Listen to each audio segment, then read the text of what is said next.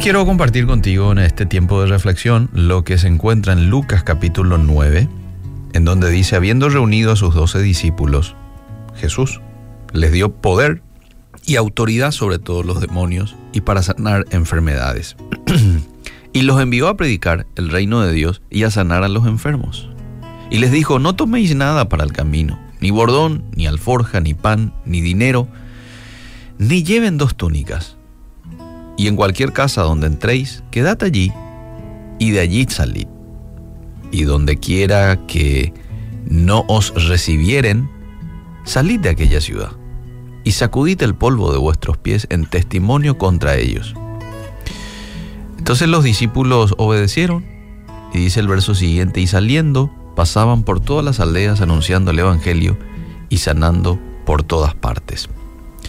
Los versículos que acabo de compartir nos muestran el modelo de liderazgo que tuvo Jesús, digna de imitar por cualquier persona en posición de liderazgo. En primer lugar, el pasaje nos muestra que Jesús convoca, reúne a aquellos que iban a trabajar para Él, en este caso a sus discípulos. Tenían una misión específica. ¿Cuál era la misión? Predicar el reino de Dios y sanar a los enfermos. El texto te lo muestra. Entonces Él convoca, reúne, invita. En segundo lugar, los equipa para llevar a cabo dicha tarea. El versículo 1 dice que les dio poder, les dio autoridad sobre los demonios y para sanar enfermedades. Jesús es un noble maestro que te pide que hagas algo, pero no te deja solo en el proceso. Te da las herramientas para llevar a cabo la tarea. Mira qué interesante. Pues están aquellos que te dicen, quiero tal cosa, pero no te dan las herramientas. Bueno, Jesús era de esos líderes que sí te los daba. Y en tercer lugar, les dio instrucciones específicas de modo que cada uno sabía qué tenía que hacer. Versículo 3 y 4. Es interesante allí analizar las instrucciones que le da. Hoy mucha gente quizás se pregunta, ¿cuál habrá sido la razón por la cual Jesús los lleva a depender de otros mientras iban de ciudad en ciudad anunciando las buenas nuevas?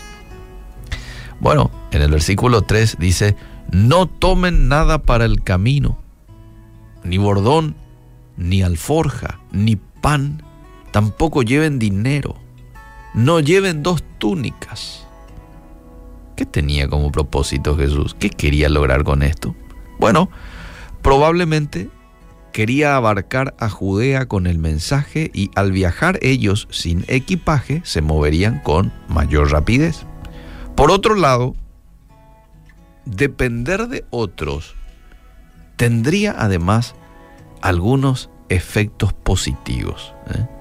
Como por ejemplo, uno, mostrarían con claridad que el Mesías no vino a ofrecer prosperidad a sus seguidores. No era ese conquistador que muchos estaban esperando que iba a venir por la fuerza, ¿eh? con gloria, a rescatar al pueblo de Israel de los romanos. No, no, no, no, no. Y en segundo lugar, forzaría a los discípulos a depender del poder de Dios y no de su propia provisión. ¿Mm? Cuando vos tenés lo justo, lo necesario, parece como que tenés una predisposición a ser más dependiente que cuando tenés todo provisionado, ¿verdad? Bueno, probablemente también esto les ayudaría a que ellos puedan depender de otros, pero principalmente depender de Dios, y no de lo que ellos habían provisionado para ese viaje.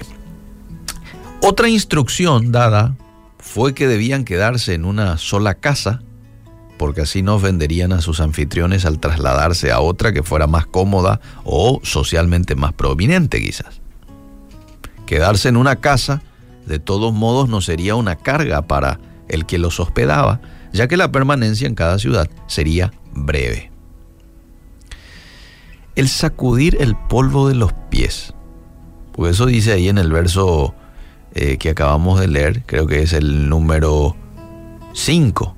Donde quiera que no os recibieren, salid de aquella eh, ciudad y sacudid el polvo de vuestros pies en testimonio contra ellos. Eh, el sacudir el polvo de los pies en las ciudades donde no los aceptarán tenía una profunda implicación cultural. En aquella época, los judíos piadosos sacudían el polvo de sus pies después de pasar por ciudades gentiles.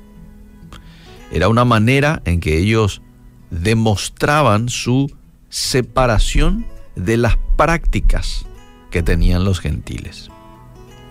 Entonces, si los discípulos se sacudían el polvo de una ciudad judía, mostrarían su separación de los judíos que rechazaron al Mesías. Esta es una acción que también señalaba que los discípulos no eran responsables de cómo la gente respondía a su mensaje.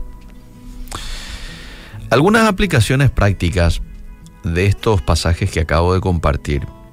Si has recibido, amable oyente, a Jesús en tu corazón, entonces también eres un discípulo de Jesús.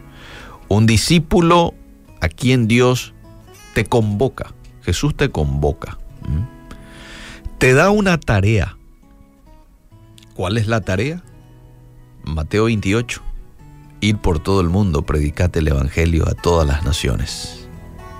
Y es importante recordar que así como nos ha encomendado esta tarea, no nos ha dejado solo ante la responsabilidad, no, nos ha dado también el poder de su Espíritu Santo y las instrucciones específicas en su palabra para llevarlo a cabo con eficacia. Si rechazan nuestro mensaje, y bueno, como los discípulos, vamos a seguir hacia otros que deseen alcanzar a Dios. Nunca te olvides, Dios no usa a perfectos. Dios llama a todos sus discípulos a servirle a Él. A los que responden a ese llamado, bueno, los capacita, los instruye y finalmente los envía para llevar a cabo la tarea. Que hoy puedas ser un discípulo dependiente de Dios, un discípulo dispuesto a seguir las instrucciones del Maestro.